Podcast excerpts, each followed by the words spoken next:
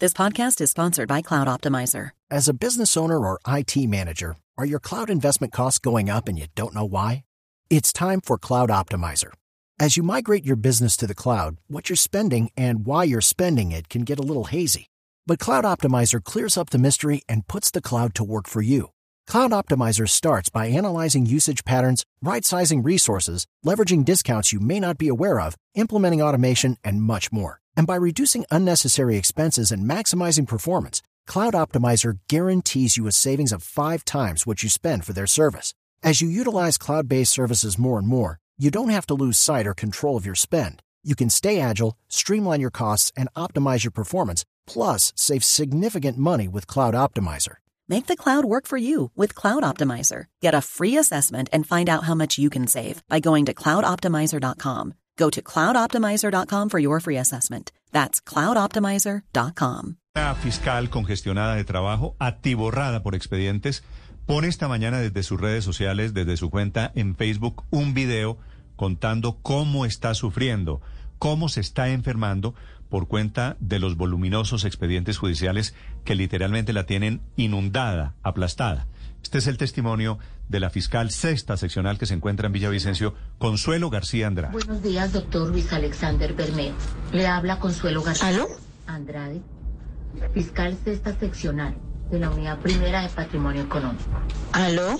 Doctor, me he visto en la penosa necesidad de mostrarle el grado de estrés en el cual me encuentro.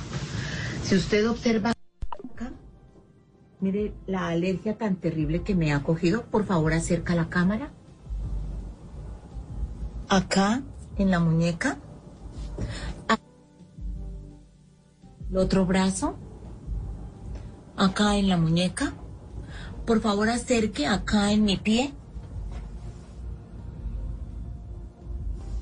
En la, acá en la pierna. Nuevamente. por Y este favor. video es viral porque ella va mostrando su cuerpo, va mostrando la oficina, se ven al fondo los expedientes, que es una cruda, una muy cruda radiografía de cómo están con- congestionados los despachos judiciales en Colombia. Que yo sepa, Ricardo, es la primera vez que una fiscal se queja en público utilizando redes sociales, ¿no? Sí, es la primera vez, pero desde hace mucho tiempo se sabe que uno de los grandes problemas de la Administración de Justicia en el país es la congestión, la falta de suficientes funcionarios judiciales en los escenarios en los que se necesita. Hay unas unidades de la Fiscalía y unas áreas de jueces que necesitan refuerzos y no los tienen y terminan así. Terminan así, contando mensajes pues, angustiados y conmovedores. Señora fiscal Consuelo García, en Villavicencio. Fiscal, buenos días. Muy buenos días. Señora fiscal, ¿ya le contaron que se ha viralizado su video en el mundo? Pues he recibido muchos comentarios y mensajes de solidaridad, pero agradezco todos esos mensajes. Lo que quisiera es que el fiscal general de la Nación, a través del director seccional de fiscalía de acá, dé solución a mi problema. Estoy en una oficina donde ya no puedo ni caminar, estoy llena de expedientes, expedientes que no prescriben, sino a los 30 años. No es lo mismo tener dos mil expedientes por hurto o dos mil expedientes por estupefacientes o dos mil expedientes eh, por porte ilegal de armas que tener dos mil cuatrocientos expedientes por fraude procesal. Sí. Señora, ¿Cuál es mi inquietud? Sí. ¿Cuántos procesos, cuántos expedientes, cuántos casos tiene usted? Tengo dos mil cuatrocientos seis procesos. Sí. Tengo un investigador y tengo un técnico. Y de mi cuenta pago una persona para que me colabore. Cosa que se volvió común en la fiscalía. Todos los fiscales tenemos una persona por aparte a la que le pagamos ¿Y para eso- que nos colabore. Y eso está permitido. Y- Ustedes pueden pagar de su bolsillo. No está permitido, no está permitido porque el con el el código, eh, eh, perdón, las- la, la fiscalía prohíbe que se tenga personal ajeno en la oficina, pero nosotros desde la casa eh, tenemos a una persona que nos está colaborando. Sí. Entonces él, esa persona no entra a la oficina, pero todos los fiscales pagamos una persona para que nos colabore. Y eso se, eso lo sabe todo el mundo y, y tengo nombres y, y de todos los fiscales que pagan una persona. Sí. Así que esto se le se volvió regla general que cada fiscal busque pues saber cómo eh, Pero- tengamos pero- nuestro computador, pero, fiscal, nuestra impresora, nuestro au- auxiliar. Contratar a una persona que no tiene responsabilidades porque no es funcionario público, ¿usted le paga cuánta plata a esa persona mensual? No es un particular, Sí, pero, pero es ¿usted un particular que me ¿Dos- ayuda a digitar, que me ayuda. ¿Le paga cuánto? ¿Dos millones de pesos? No puedo pagar esa cantidad. Bueno, un Se lo millón de pesos, merece. lo que sea. Le pago millón y medio. ok, millón, millón y medio. Pero eso, por otro lado, no es violar la reserva del, del sumario de todos esos expedientes. No hay reserva del sumario en la ley 906. En la ley 906 las audiencias son públicas. Sí. Fiscal, Públicas. y, y esta, esta cantidad de mensajes de, que usted está recibiendo solidarios con usted, ¿significan qué? ¿Usted cómo ve lo que está pasando con su nombre esta mañana? Mire, alguien me dijo que eso era tirar una piedrita en el mar, porque esto no tiene eco. El fiscal general de la nación no nombra gente. Es increíble que en Colombia un fiscal tenga más de 100 procesos. Y yo tengo 2.400. Y hay fiscales como los de San Juan de Arama que tienen 4.000 procesos. Le voy a decir algo. Sí, señora. La fiscalía tiene competencias y por eso hay fiscal local, fiscal seccional, fiscal especializado. Y se les ocurrió que al fiscal local tiene que hacer audiencias que le corresponden al fiscal seccional. El inconformismo está en que ellos ganan como fiscal local y no como fiscal seccional y están haciendo tareas del fiscal seccional. Porque modificaron el código a través de una circular, de un memorando. El código solamente lo puede reformar la- el Congreso, las leyes. Pero aquí a través de un, de un memorando o de un de una circular, modifican el código y por necesidades del servicio hágame el favor y usted cumpla funciones de fiscal seccional. Tienen Fiscal a los- fiscales especializados como fiscales seccionales. De esos 2.400 Y tiene- casos que usted tiene, o de los 4.000 que tiene su colega, ¿cuántos, ¿cuántos tienen que prescribir a la fuerza? Es decir, estamos hablando de qué nivel de impunidad. En el caso mío no prescriben porque el fraude procesal es un delito permanente. Entonces prescribe hasta los 30 años. ¿Aló? ¿Aló? Estoy- la estamos escuchando aquí, fiscal. Es que está entrando otra llamada y entonces... Bueno, Pero, pero ahí la escuchamos. de- eh, dedíqueme, dedíqueme cinco minutos que ya la dejo en paz, señora fiscal. Sí, quería preguntarle sobre... De pronto la escuchan en la fiscalía y ayudamos un poquito a arreglar este problema. Pues el problema se soluciona si nombran gente, si nombran asistentes, si dan, ¿cómo así que eh, desde hace 10 años el Consejo Superior de la Judicatura está que nos lanza a la Fiscalía porque no- ahí nosotros no tenemos un edificio propio? Sí. Todos los meses que nos vamos a trasear, que nos vamos a trastear, que tenemos que salir del Palacio de Justicia, no tenemos una sede. Sí, señora fiscal, en el video usted eh, dice trabajo sábados, trabajo domingos, no estoy durmiendo. ¿Le exigen resultados en la fiscalía? ¿Hay algún medidor Sí, de claro, resultados? ¿Cuál es la claro. presión a la que usted se refiere? Tengo comités dos o tres veces a la semana. Tengo acciones de tutela que meten a diario. Tutelas que hay que responder en dos y tres horas. Tengo audiencias. Yo tengo siete jueces penales del circuito y nueve penales municipales. Se cruzan las audiencias, el uno me cita, el otro me cita. No puedo cumplir porque no tengo el poder de presentarme en un lado y del otro eh, al mismo tiempo. Entonces empiezan las quejas, empiezan los disciplinarios y no tengo tiempo ni siquiera para defenderme. Estoy en un grado de estrés impresionante, pero impresionante. Entonces alguien me contestó, ¿y por qué no se compra una cámara? El hecho no es que me digan que yo me compre una cámara, porque tengo cómo comprarme una cámara. El hecho es que la fiscalía a mí no me ha dado audífonos, no me ha dado cámara, no me ha dado micrófono. hasta ahora van a colocar las redes ahí en el Palacio de Justicia, que porque nos van a arreglar las, las oficinas. Y otros dicen que tenemos que irnos de ahí porque el Consejo está que nos saca. No hay donde guardar un vehículo. El horario de nosotros es a las 7 de la mañana hasta las 4 de la tarde. Sin embargo, los señores jueces nos citan audiencias a las 4, a las 5 de la tarde y sale uno a las 7, 8 de la noche. Aquí no hay cuándo salir. Yo no descanso. Yo estoy enferma. El estrés laboral me tiene así. Narda Vargas tiene un cáncer y fue producido por la fiscalía. A ella la estaba viendo la ARL y pidieron el favor que la colocaran en un sitio más tranquilo y nunca pusieron cuidado.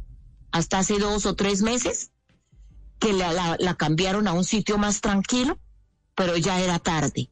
Le descubrieron el cáncer. María del Rosario, ella, Miriam Sanabria, son personas psiquiátricas. Y para allá voy yo, porque ni siquiera contestan los, las peticiones que uno hace. No tienen eco, no me oyen. Fiscal, nos informan justamente. Pero para trasladarlo a uno y acomodar a sus amigos, eso sí lo hacen. Fiscal, fiscal, nos informan justamente de la fiscalía que mañana de la ARL va a ir un equipo para revisar su situación médica, para establecer cuál es su situación médica. Usted nos dice que también va para un, drama eh, o una atención eh, psiquiátrica, pero usted en su en el video describía una situación física que es la de sus alergias. ¿Cómo es eso de las alergias? ¿Cómo se fue desarrollando esas alergias que usted muestra en brazos, en sus manos y en las piernas? Eh, no, es que no pude mostrar más porque debajo de los senos tengo. Y eso es por los ácaros que tienen los expedientes. Es por la cantidad de procesos que yo tengo en mi oficina donde no puedo respirar. Está tapada la ventana con expedientes. Está tapada la puerta con expedientes. Entonces, tengo una cantidad de hongos, bacterias, virus que me produjeron esa alergia del estrés y, la, y por, los, por los ácaros que tienen los expedientes. Sí. Señora fiscal, pero a ver, usted no tiene el poder de la ubicuidad, efectivamente, usted no puede respirar, usted no tiene los insumos necesarios para trabajar, no tiene cámara, no tiene micrófono, no tiene parqueadero. Eh, y por eso es que precisamente decía usted que le toca contratar de su propio bolsillo a alguien más que le ayude. Y dice usted que esa es una práctica generalizada entre todos los fiscales del país. Sin embargo, me quedo pensando, fiscal, eso no raya de alguna manera como en la ilegalidad, porque para ser servidor público y trabajar para una oficina de la fiscalía se necesita haber pasado por un concurso de méritos o no. Cuando la persona hace presencia en la oficina, eh, sí puede presentar algún problema, pero en este momento no hay entrada para usuarios a menos que se autorice por parte del despacho. Eh, la persona que trabaja conmigo lo hace desde la casa. Eh, llevamos dos años en pandemia. Esta persona lo hace desde la casa y yo lo pago. Eh, y así hace la gran mayoría de fiscales. Sí. Aquí no hay reserva sumarial. Es una persona que digita. Vale. Yo no, no quiero detenerme en si, si usted le paga o no a una persona de su bolsillo, porque me parece que el tema de fondo es efectivamente la congestión y los dramas que hay alrededor de la impunidad de procesos que se acumulan y se acumulan durante años. Quisiera hacerle una pregunta fiscal, algo personal. ¿Usted hace cuánto trabaja en la rama judicial? ¿Usted cuántos años tiene, señora fiscal García? Permítame un segundito porque es que está entrando llamadas, entonces mm, como que no puedo escuchar bien. Sí.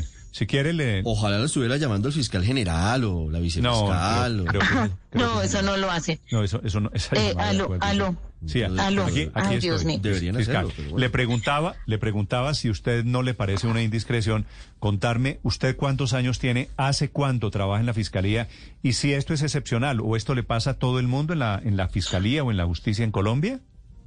No, eh, esto no es excepcional.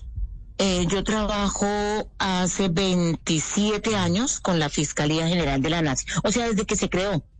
Pero yo venía antes desde instrucción criminal. Sí. Entonces, eh, tengo muchos años con la Fiscalía.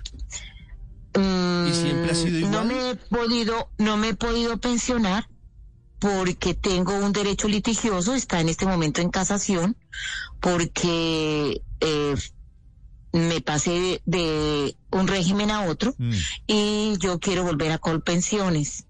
Mi caso lo tiene la Corte, eh, la Corte Suprema de Justicia, está en sala de casación y por eso no me he ido esperando el, el fallo. Porque de buena gana me iba, porque el trato humillante, peyorativo, degradante, cruel que se le proporciona a un fiscal es macho. Que no tengo con, pantalla, doctora, en un salandrecito la compra, eso no vale más de 80 mil pesos. A ver, yo tengo mi cámara en la casa, yo tengo mi micrófono en la casa, pero tengo que ir a la oficina porque no me dan los elementos necesarios que necesito, que no que no dan que no dan papel, ¿cómo así que no dan papel? Pero no entiendo por qué no dan papel. Fiscal. Hay una fotocopiadora, una sola para todos los fiscales que quedan en la dirección. Entonces yo mando a imprimir y toca ir hasta la dirección a hacer una cola porque hay otros haciendo cola que ya mandaron impresiones. No, esto es increíble, esto es increíble. ¿Cómo no dotan por lo menos por unidad un escáner, una fotocopiadora? Sí, señora fiscal, quiero preguntarle para finalizar, ¿desde cuándo está pasando esto? Toda la vida. Lo que pasa es que en este momento estoy en una unidad donde no puede haber descongestión. Mientras otros descongestionan porque hacen principios de oportunidad, preacuerdos, indemnizan y concilian. Por eso le decía que no es lo mismo llevar eh, delitos de hurto que llevar delitos de, de fraude procesal. Entonces, mientras unos descongestionan, otros nos congestionamos y a mí me va creciendo la carga porque no, estos delitos no prescriben. Estos delitos de fraude procesal siempre van en concurso. Y además tiene uno que saber de administrativo, de derecho notarial, de derecho eh, de arrendamientos, de, de otras materias, de otras materias, para poder entender ese fraude. Muy bien. Escuchan ustedes desde Villavicencio a la fiscal sexta, la fiscal Consuelo García Andrade, que hace un crudo, una cruda descripción, una cruda radiografía de cómo tienen que operar nuestros administradores de justicia en Colombia, sin papel, sin nada, atiborrados de expedientes y a punto de enfermedades. Ha sido muy ilustrativo, muy impactante escucharla. Señora fiscal, le agradezco estos minutos. Bueno, muchísimas gracias a ustedes, muy amables. Y ojalá que la llame el señor que sabemos. Ojalá que la ARL tome también cartas en el asunto, porque ese es otro problema. Y ojalá no me cueste un traslado o me cueste el puesto por esta situación. Sí. Si Pero estoy dispuesto a asumir eso si y la volver a a denunciar. trasladar o la llegan a sancionar, usted me avisa, por favor, que yo quedaré muy pendiente. Eso sí, ni más faltaba. Usted está en el derecho. No, tengo carácter y tengo personalidad. Y estoy ávida de razones para poder enfrentar esta Mm. Yo situación. no creo que eso vaya Muchísimas a pasar. Yo, ta- yo Yo tampoco lo espero que no yo pase. tampoco lo veo, sería No, no, increíble. no veo- Llamaron a decirme, No veo llamaron a decirme, ojo de. Consuelo, cuídate porque con lo que denunciaste estás corriendo peligro. Amigos míos me dijeron, cuídate, cuídate. Sí, grave, grave esta situación yo- así. Yo, yo no veo, honestamente le digo, no veo al No, fiscal tampoco tomando una represalia de estas, pero, Espero que no. pero, pero quedo pendiente, señora fiscal, le agradezco estos minutos. Ahí sí le voy a decir algo. Como alguien dijo, estamos en el país del Sagrado Corazón de Jesús. Gracias, fiscal, muy amable. Bueno, que esté muy bien. Me conmueve mucho, Felipe, un testimonio de estos. Digo, es la primera vez que yo sepa que un fiscal de esta categoría, de esta importancia, se atreve a hacer esta denuncia pública. Porque así trabajan, pero era una sospecha, ¿no? Esto lo sabemos todos, que así trabajan los señores, los jueces y los En fiscales. muchos en Colombia. despachos públicos, sí, los y- defensores públicos que trabajan con la Defensoría del Pueblo tienen el mismo problema, Sí. Néstor. Este es problema es de fondo Es porque que la esto es lo reforma a la lleva a justicia- la impunidad ve. en Colombia. Ese es el tema.